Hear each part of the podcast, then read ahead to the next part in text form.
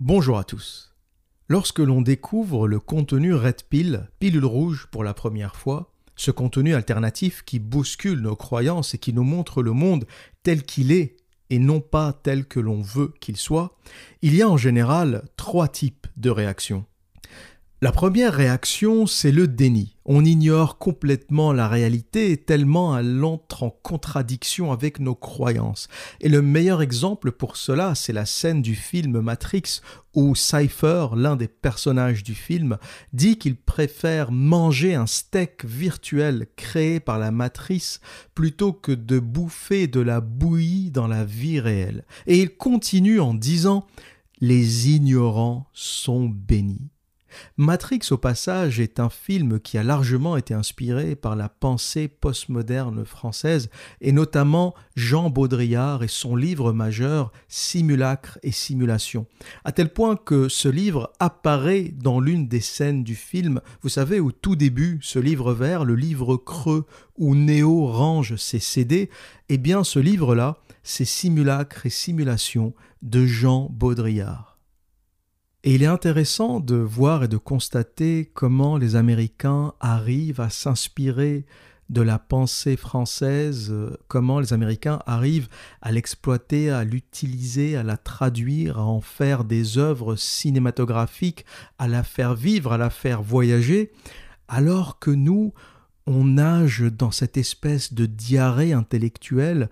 Aujourd'hui, en France, on a euh, élevé au rang de héros euh, des gens comme Welbeck et Zemmour.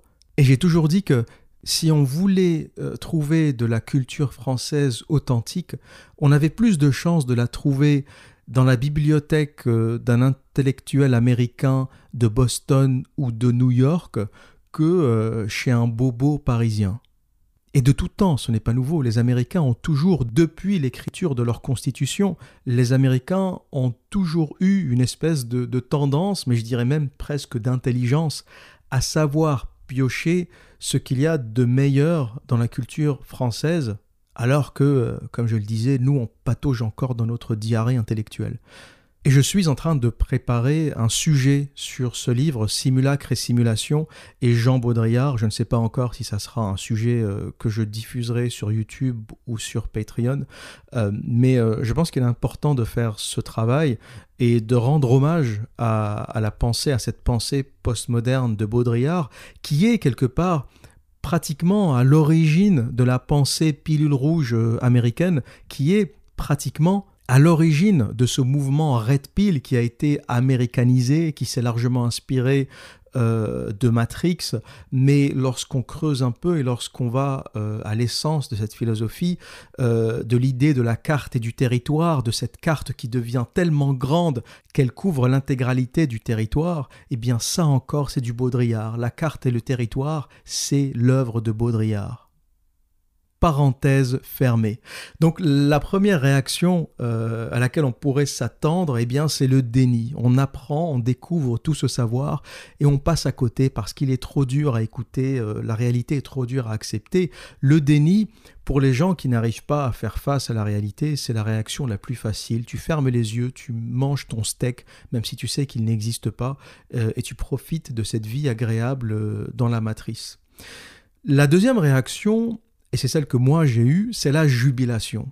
Tu découvres tout ce savoir et tu as l'impression d'avoir des pouvoirs magiques. Tu te dis, ça y est, j'ai compris comment fonctionne le monde et ça te pousse à avoir envie de lire de plus en plus, à avoir envie de découvrir, de voyager, de casser les mythes, de comprendre comment les choses euh, fonctionnent, euh, mais avec un côté extrêmement positif, avec un côté euh, conquérant, jubilatoire, qui fait que T'es heureux d'avoir découvert ce contenu, t'es tu remercies le ciel tous les jours d'avoir découvert ça, euh, qui t'a empêché de tomber euh, dans euh, ce que font 99,9% des gens, se marier, faire deux gamins, bosser pour quelqu'un que tu détestes, se laisser grossir le bide, finir devant la télé avec ta télécommande et détester ta femme jusqu'à la fin de tes jours. Et, éviter de tomber dans ça, rien que ça, si ça m'a permis, si le savoir pile rouge m'a évité de finir ma vie comme un tocard, eh bien rien que pour ça, je suis heureux de l'avoir découvert. Ça m'a expliqué qu'il y avait d'autres champs possibles. Ça m'a permis euh, d'acheter euh, ce ticket d'Eurostar et de partir en Angleterre et de pas me morfondre en France et de chialer du matin au soir euh, et la politique et le système et machin et ça marche pas, etc. Et moi qui suis parti depuis plus de 7 ans maintenant, il y a des gens que je connais qui ont passé les 7 dernières années à chialer, à se morfondre sans ne rien faire de leur vie. Et donc la pilule rouge, c'est une claque, mais ça peut aussi te sauver la vie. Ça peut aussi, si tu le prends, euh, si tu prends ça de façon positive, ça peut faire toute la différence entre le tocard et l'homme accompli. Au départ, ils sont les mêmes, si tu veux. On a tous les mêmes aspirations quand t'es gamin, t'es es plein d'espoir, t'es plein d'énergie, t'as plein d'idées, tu joues avec tes figurines de super-héros, t'as envie d'être euh, Batman, Spider-Man, euh, t'as envie d'être pilote d'avion, euh, tu veux faire pompier, t'as tout est possible. Et plus tu vieillis, et plus le champ de tes possibles se réduit. Et même si à la base, on commence tous pareil, on est tous ce gamin de 5 ans qui a envie et qui peut devenir plein de choses dans la vie, et ce qui fait la différence, c'est que certains euh, tombent dans la matrice et vivent cette vie que vivent 99% des gens. Études, stages, boulot, mariage, la voiture, le chien, le crédit sur 25 ans euh, et la retraite euh, à 65 ou 67 ou 70 ans et la tombe. Et si on résume ton passage sur Terre entre la naissance et la tombe, il n'y a pas grand-chose. quoi. Et ça, c'est la vie de 99% des gens. Et t'en as d'autres qui, tout au long de leur vie, gardent le cerveau, ou plutôt gardent à l'esprit ce à quoi pensait ce gamin de 5 ans. Euh, pour moi, les gens qui ont réussi leur vie, c'est pas une question d'argent, c'est pas une question de réussite financière, même si ça aide, et même si, euh, faut pas se mentir, hein, la vie est plus facile quand t'as un peu de thunes. Mais pour moi, ceux qui ont réussi leur vie, c'est ceux qui arrivent à 70, à 80, à 90 ans, avec l'esprit de ce gamin de 5 ans c'est les gens chez qui ce gamin qui rêvait de faire des choses, de devenir quelque chose, les gens qui n'ont pas perdu ça tout au long de leur vie, pour moi, c'est ces gens-là euh, qui peuvent parler de, réussite. Et malheureusement, ce, ce, gamin qui rêve meurt chez la plupart des gens. Il meurt dès qu'on rentre dans la vie corporate, dès que... En fait, plus tu vieillis, moins il y a de possible. À 20 ans, tu as encore des rêves. À 25 ans, tu as encore des rêves. À 30 ans, t'en as un peu moins. À 35 ans, t'es marié, deux gamins, crédit sur 25 ans, il euh, n'y a plus grand-chose de possible à part finir de payer ton crédit. C'est un peu comme une punition. Euh, c'est de la tôle, hein, t'as pris, euh, pris perpète. À 40, 43 ans, tu divorces et en plus du crédit, eh bien, tu dois payer ta pension alimentaire. Et plus tu vieillis, et moins t'as de, as de chances et d'options dans la vie. Si tu veux, à 18 ans, tu pouvais tout faire. Tu pouvais être ingénieur en informatique, tu pouvais être footballeur, pilote d'avion, tu pouvais tout faire. Tu as ton bac en poche, cuisinier, pâtissier, peu importe, euh, maçon, ce que tu veux. Tu avais ton diplôme en poche, tu pouvais faire tout ce que tu veux. Mais plus tu avances et, moins tu as de possibilités. Et la chose que te permet le savoir, c'est de savoir qu'il y a d'autres choses possibles.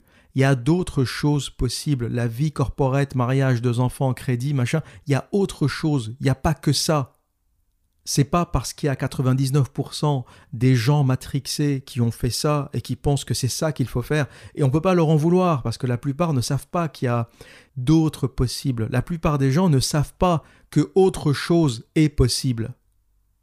Je discutais l'autre jour avec mon père et on, avait justement la même euh, discussion. Je lui disais, mais si je savais euh, tout ce que je savais encore plus tôt, hein, j'ai découvert ce contenu euh, vers mes 27, 28 ans, mais si j'avais découvert ça encore plus tôt, eh bien ma vie aurait été encore plus différente. Et je parlais justement avec mon père de, cette chose-là, du fait que tout le monde fait la même chose, bac, diplôme, machin, que, que les gens ne réalisent pas le champ de leur possible.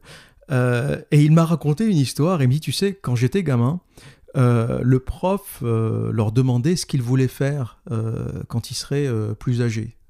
quand ils seraient grands, il devait avoir à l'époque 11 ans ou 12 ans, c'était à l'école, et tout le monde levait la main en disant professeur, médecin, chirurgien.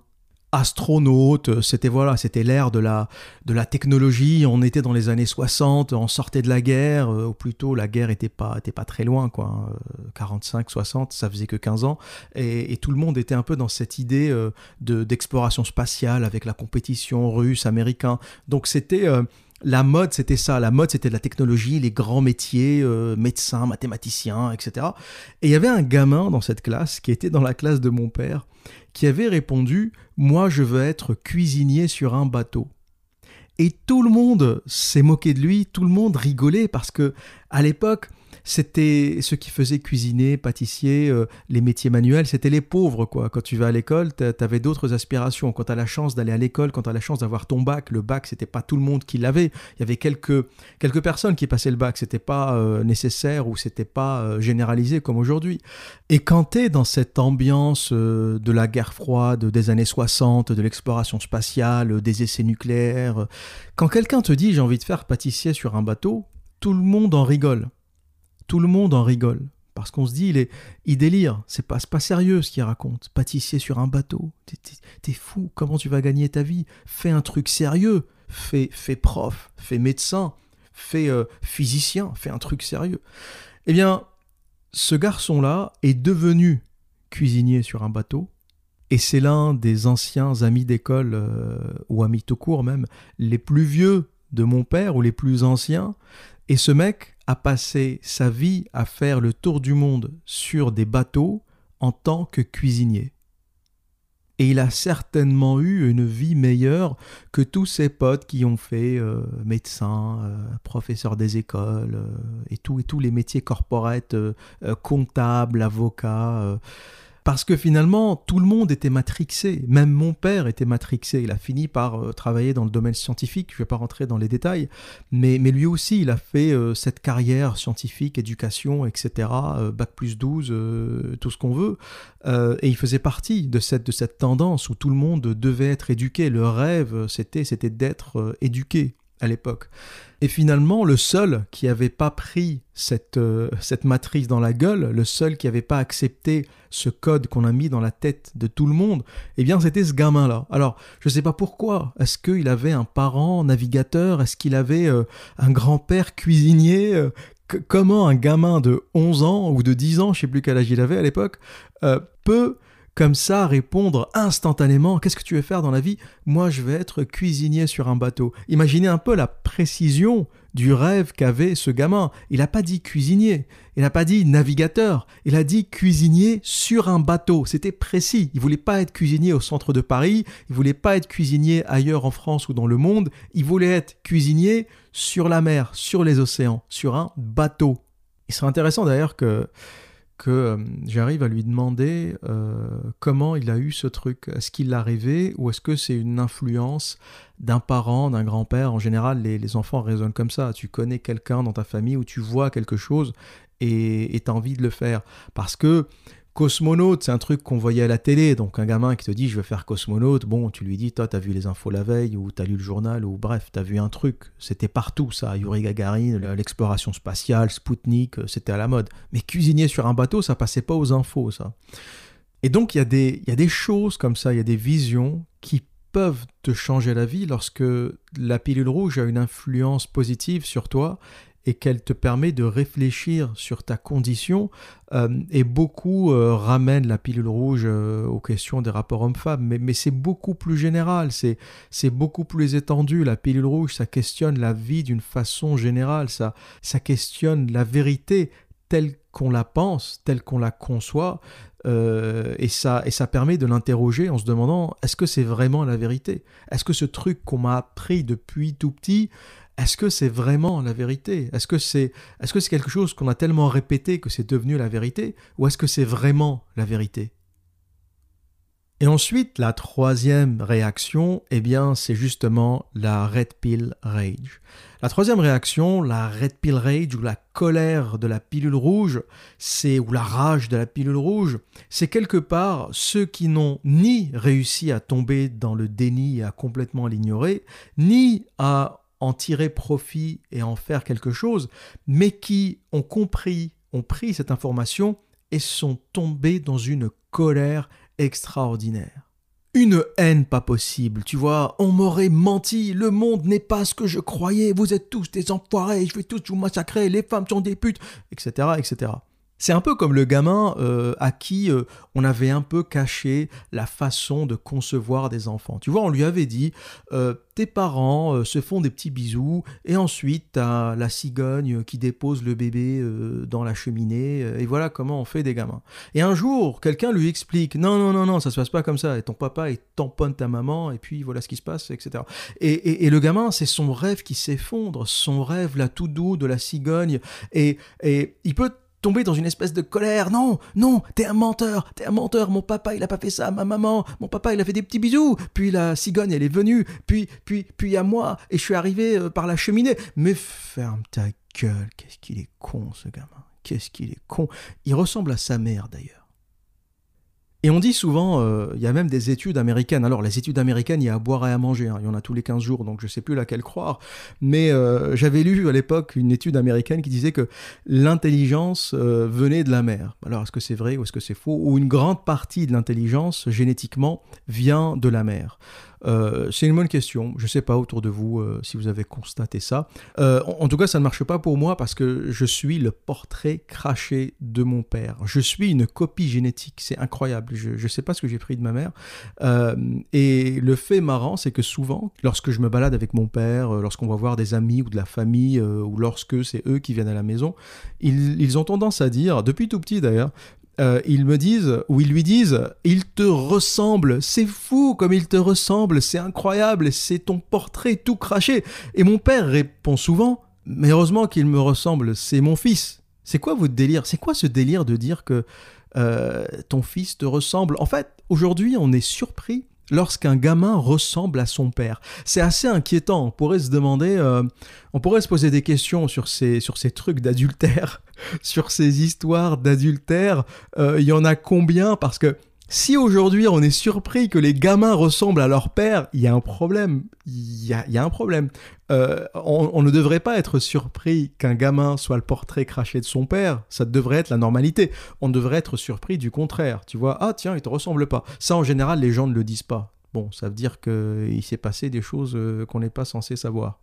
Et je ne serais pas surpris que certaines, euh, euh, certaines statistiques euh, donnent un enfant sur trois qui serait un enfant illégitime. Je pense que c'est beaucoup, mais lorsque je vois la façon dont les gens sont étonnés lorsqu'ils voient un gamin ressembler à son père, je me dis, bon, ben, il doit y avoir un sacré paquet de gamins qui ne ressemblent pas à leur père. Mais vrai ou pas, à voir. Je ne serais pas surpris que pendant la guerre, par exemple, euh, ce soit le cas. Les hommes vont à la guerre, il y a des gamins qui continuent à naître. Euh, bon, bah, on a compris que c'était pas, euh, c'était pas leurs gamins. Hein. En 14-18, tu as des millions d'hommes qui sont allés au front, et à côté, tu as, des millions de gamins qui ont continué à, venir au monde. C'est qui qui tamponnait les gonzesses pendant que les maris n'étaient pas là? Et pendant les guerres napoléoniennes et, et pendant toutes les grandes guerres. Donc, quelque part, pendant les guerres, ça ne me surprend pas et ça ne me surprendrait pas. Et peut-être que c'est de là que vient la, la fragilité ou la fragilisation, ou plutôt, euh, on se demande souvent où sont passés les hommes, pourquoi il y a cette espèce de féminisation générale, pourquoi il y a de moins en moins d'hommes virils, pourquoi la culture française est de moins en moins virile? Ben, on peut se dire que toutes ces guerres, euh, les guerres napoléoniennes, Napoléon a fait un massacre. Napoléon a, ah, c'est un taré le mec. Il, a envoyé des millions d'hommes à la guerre. Euh, par contre, il n'a fait que des conneries. Hein. Il a fait que des conneries. La plus grosse erreur, euh, vendre pratiquement euh, un territoire équivalent à la moitié des États-Unis à l'Angleterre pour ensuite faire la guerre à l'Angleterre avec ce même argent. je ne sais pas pourquoi dans les manuels scolaires on parle de Napoléon comme d'un héros. C'est peut-être un grand général, mais sur le plan géopolitique, sur le plan économique, c'est un carnage. Et je me demande d'ailleurs si tous les hommes de France ne sont pas justement morts dans ces grandes guerres napoléoniennes, pendant qu'ils étaient à la guerre, eh bien, c'était les réformés, les hommes qui avaient des varices, qui tamponnaient les femmes, et c'est peut-être pour ça qu'on a des générations de fragiles et qu'on ait une culture moins virile que euh, les Allemands euh, ou que les Américains. Je pense qu'on est moins viril que les Américains, c'est évident. Même lorsqu'on voit ce qu'on produit sur le masculinisme, même c'est incroyable de voir qu'il y ait aussi peu d'ouvrages sur le sujet. Euh, en français. On est d'une façon générale euh, devenu une culture moins virile, euh, ne serait-ce qu'en comparaison aux Allemands, aux Anglais ou aux Américains. Est-ce qu'il y a une corrélation avec les guerres et avec tous les hommes bêta qui, eux, se sont occupés des femmes pendant que les vrais hommes étaient à la guerre? Question ouverte, il n'y a pas de statistiques et c'est un sujet probablement tabou. Je ne pense pas que quelqu'un s'amusera à sortir les chiffres et à expliquer en fait qu'à cause des guerres, eh bien, c'est tous les fragiles qui se sont reproduits pendant, pendant, pendant plus de deux siècles maintenant. Et donc la Red Pill Rage, cette colère, c'est un peu, c'est ce gamin qui dit non, non, c'est la cigogne, c'est la cigogne, mes parents ils ont pas fait, ils ont pas fait des bêtises. Et t'arrives pas à digérer euh, ce truc. Et, quelque part, euh, toute la, tous ces hommes un peu violents dans les, dans les mouvements masculinistes, dans les mouvements euh, MGTOW, qui donnent une mauvaise réputation à ces mouvements-là, il y a beaucoup de nerveux chez les MGTOW, hein. il y a beaucoup de jeunes nerveux, de jeunes excités qui, qui n'ont rien compris à ce que c'est. faut pas oublier qu'à la base, le MGTOW, ça a été créé par des hommes mariés, par des hommes mûrs qui ont vu, qui ont vécu, qui ont compris la vie et on n'était pas dans cette, euh, dans cette violence, dans cette haine primaire, primitive. Ça a été ensuite récupéré par ceux qui n'y ont rien compris. Et on peut aussi en voir dans la sphère francophone. Il y a plein de mecs un peu énervés, des petits jeunes excités, énervés, qui ont lu deux, trois lignes, qui ont dû écouter mes vidéos et qui se revendiquent du MGTOW, mais qui n'y ont absolument euh, rien compris. Et, ces jeunes-là sont dans la phase de la Red Pill Rage, dans la phase où ils détestent ce qu'ils ont découvert, ils ont l'impression de s'être fait avoir, ils ont l'impression qu'on leur a menti, euh, ils ont l'impression que le monde s'effondre autour d'eux et ils en veulent à tout le monde. Ils en veulent aux femmes, ils en veulent aux hommes alpha, à ces hommes-là qui baissent toutes les femmes. Euh, t'as les méchants, t'as les gentils, un monde, une espèce de monde très manichéen comme ça où il n'y a pas de nuance, il n'y a pas de subtilité. Et ils oublient dans leur grande colère que le contenu pilule rouge, que le contenu red pill, ce n'est pas un contenu euh, qui est là pour qu'on interprète ou pour qu'on réinterprète le monde. Il est simplement là pour dire ou raconter les choses telles qu'elles sont. Lorsqu'on te dit qu'il y a 20% des hommes qui baissent 80% des femmes, t'as pas à être en colère, c'est comme ça. Si tu as envie de baiser, il faut faire partie des 20%. T'as pas à insulter ou t'as pas à, avoir de la haine contre ces 20% qui baissent toutes les femmes. J'invente pas ces statistiques, hein. allez chercher euh, les statistiques sur Tinder, sur les sites de rencontres, et vous comprendrez euh, comment ça fonctionne. Euh, T'as pas non plus à détester les femmes qui ne s'intéressent qu'aux hommes forts, beaux, c'est un état de fait. Tu dois simplement le comprendre et l'accepter. Mais celui qui est dans la, dans la, dans la red pill rage, dans cette, dans cette colère, il, n'a pas encore cette nuance. Alors je dis pas encore parce que la red pill rage, en général, sauf si tu es un peu euh, taré, euh, c'est une phase. C'est une phase qui peut être courte ou qui peut être longue, euh, tout est relatif. Mais c'est un certain temps. Et à un moment, tu tombes dans l'acceptation. Euh, j'en avais déjà parlé euh, du coping mechanism. Le coping mechanism, euh, je, je, je, perds mon français, je ne fais pas des anglicismes pour faire, pour faire bien. la meilleure traduction, ça serait le mécanisme d'acceptation. C'est quelque chose qui arrive beaucoup chez ceux qui ont eu des accidents, des traumatismes. Au départ, tu as une espèce de colère qui fait que tu n'acceptes pas ce qui t'arrive. Tu te dis, mais pourquoi j'ai eu cet accident? Pourquoi moi? Pourquoi ça m'est arrivé à moi? Et, petit à petit, tu, tu acceptes cet accident, y compris le handicap qui s'ensuit, et tu passes de la colère à la compréhension puis à l'acceptation. Et le cerveau est fait ainsi, parce que si tu n'as pas de coping mechanism, de, mécanisme d'acceptation qui réécrit l'histoire pour toi et qui fait que l'histoire devient acceptable, tu deviens fou. En fait, à chaque fois que tu as un pépin, si tu n'as pas de mécanisme d'acceptation, tu deviens fou, tu te suicides. Et, et ce mécanisme fait que tu peux accepter les pires choses avec le temps les pires traumatismes que tu peux endurer, tu vas passer toujours par trois phases. Il y a la phase du choc, le traumatisme, il y a la phase de la compréhension, tu ressasses, tu rejoues le film dans ta tête, tu, tu, tu brasses, tu, tu revois tes idées, tu revois ce, cet événement, euh, ces choses qui t'ont traumatisé, tu es tout le temps en train de... Tu es comme un tambour de machine à laver, tu es tout le temps en train de, de, de, de ruminer tes idées. Et ensuite, tu passes à l'acceptation, c'est le stade final où tu as digéré, tu as compris ce qui s'est passé et tu l'as accepté parce que tu sais que c'est un état de fait et c'est comme ça que les choses se passent. Le monde est ainsi, tu n'y peux rien. Et donc il y a un peu d'espoir dans le, dans le red pill rage, dans la colère red pill, c'est que tu es enragé, tu es en colère, euh, tu vas faire beaucoup de vidéos agressives, violentes, euh, citer un, créateur de contenu sur YouTube, euh, tu vas être en colère avec toi-même, avec tes proches, avec ton environnement, si, dans, si tu es dans la vie de tous les jours, enfin si tu es quelqu'un de normal, hein, pas, un YouTuber. Mais petit à petit, quoi qu'il arrive, tu vas tomber dans l'acceptation, tu vas t'apaiser, et avec un peu de chance, tu vas faire que ce, contenu va devenir quelque chose de, positif, de, productif, euh, d'intéressant, quelque chose qui pourra peut-être te sauver la vie si tu sais l'utiliser. Parce qu'il ne faut pas oublier que ce corpus de savoir, c'est uniquement un savoir, une quantité d'informations. C'est ce que tu en fais qui rend ce corpus intéressant ou pas. C'est la façon dont tu l'utilises un outil reste un outil. Il n'y a pas d'outils euh, euh, de bons ou de mauvais outils, ou d'outils dangereux et d'outils euh, moins dangereux. Un outil, c'est un outil. Tu peux transformer tous les outils en armes, pratiquement, si tu es assez intelligent, si tu as de l'imagination, et tu peux faire des choses positives, esthétiques, avec tes outils, si tu en as l'esprit et la vocation. Mais l'outil reste un outil. Un tournevis peut t'aider euh, à monter euh, tes meubles, euh, à meubler ton appartement, à faire une quantité incroyable de travaux. Et un tournevis peut aussi t'aider à planter quelqu'un. Dans les deux cas, c'est un tournevis. C'est pas bon ou mauvais, mais l'utilisation que tu en as fait a donné deux résultats complètement différents. Hein. Et pour le deuxième résultat, compte pas sur moi pour venir nettoyer.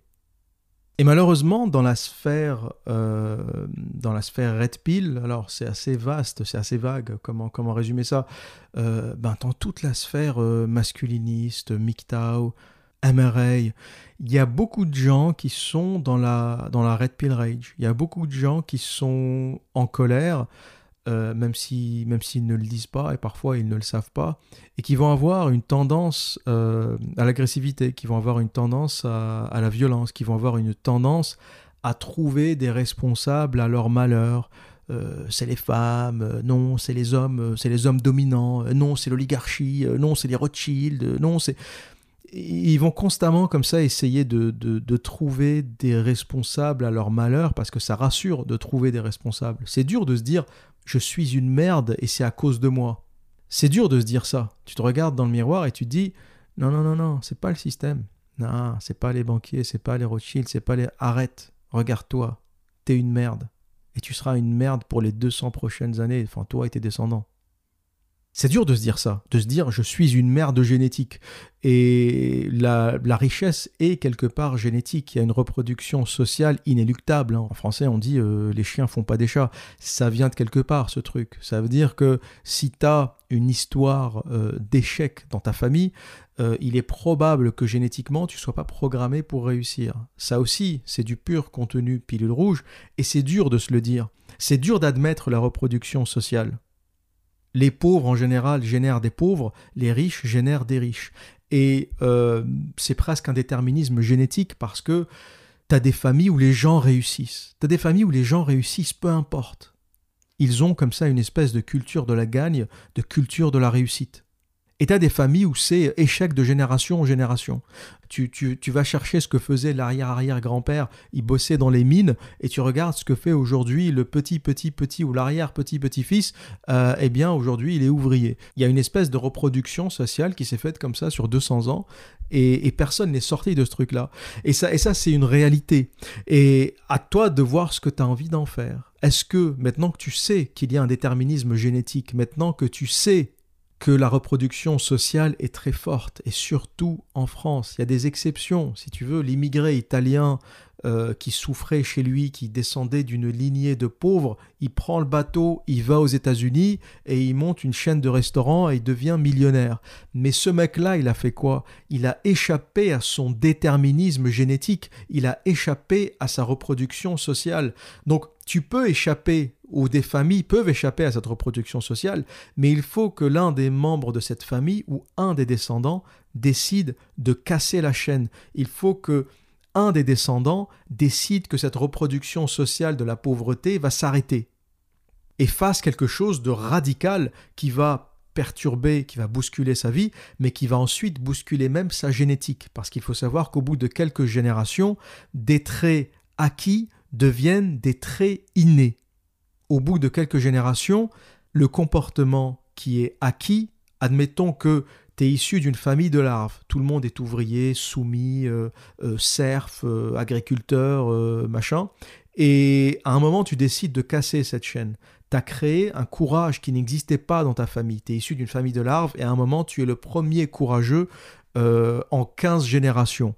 Eh bien, si tu es courageux, si ton fils est courageux, si ton petit-fils est courageux, au bout de 3 4 générations, le courage va s'inscrire dans le code génétique de ta famille. Ou du moins, le gène, sans rentrer dans des, termes biologiques euh, sophistiqués, euh, le gène responsable dans ta séquence de, du courage ou du déclenchement de ce, caractère qui est euh, le, le, courage, eh bien, va s'ancrer dans ta génétique et donc tu as échappé à ton déterminisme et tu donneras une descendance d'hommes courageux et d'hommes valeureux. Et, le contraire aussi fonctionne, hein. la peur s'inscrit aussi dans les gènes.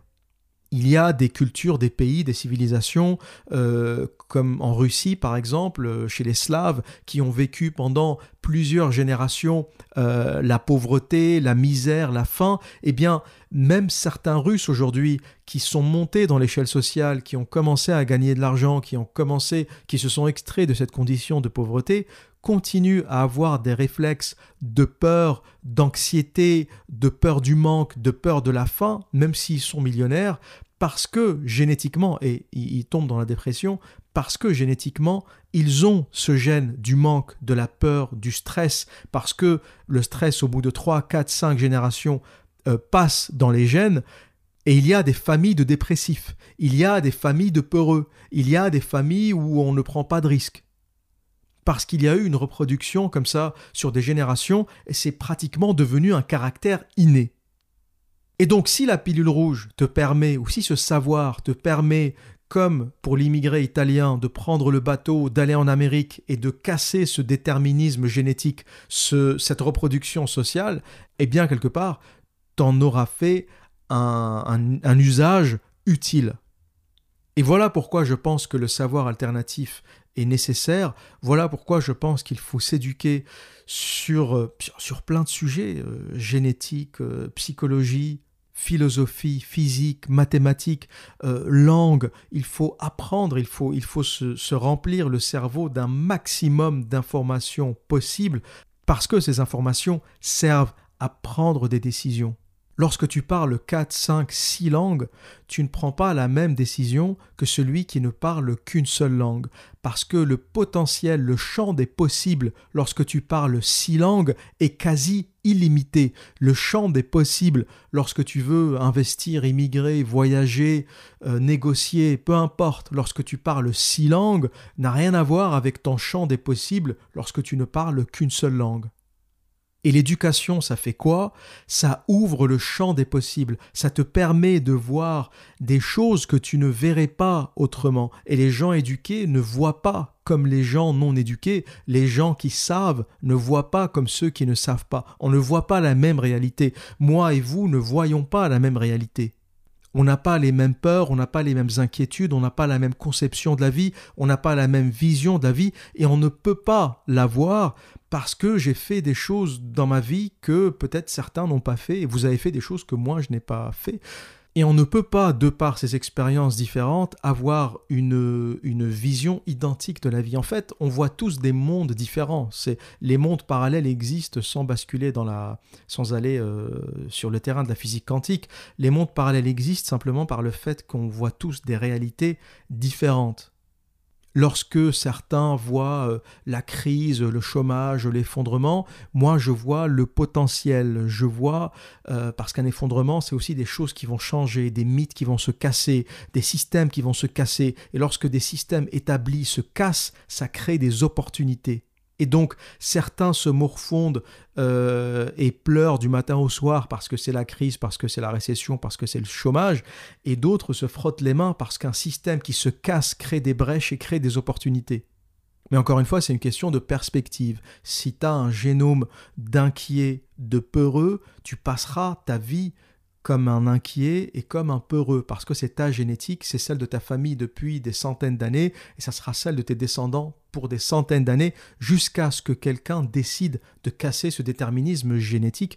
Et voilà, pour moi, euh, l'outil essentiel, important, indispensable, euh, ultime que, que, procure la pilule rouge, le savoir alternatif dans tous les sens du terme.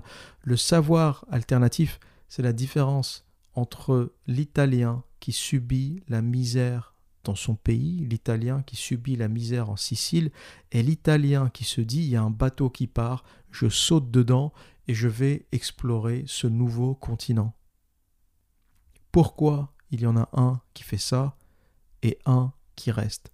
Pourquoi il y en a un qui n'accepte pas le déterminisme et qui fait tout pour s'en sortir? Et pourquoi il y en a un qui accepte le déterminisme, qui se soumet et qui passe son temps à chialer en expliquant que c'est pas de sa faute que les choses ne marchent pas et qu'il n'y est pour rien. La seule différence entre ces deux individus, c'est que il y en a un qui voit et il y en a un qui ne voit pas. Voilà pour aujourd'hui. Et que dire d'autre? Eh bien, comme à mon habitude, prenez soin de vous et à très bientôt.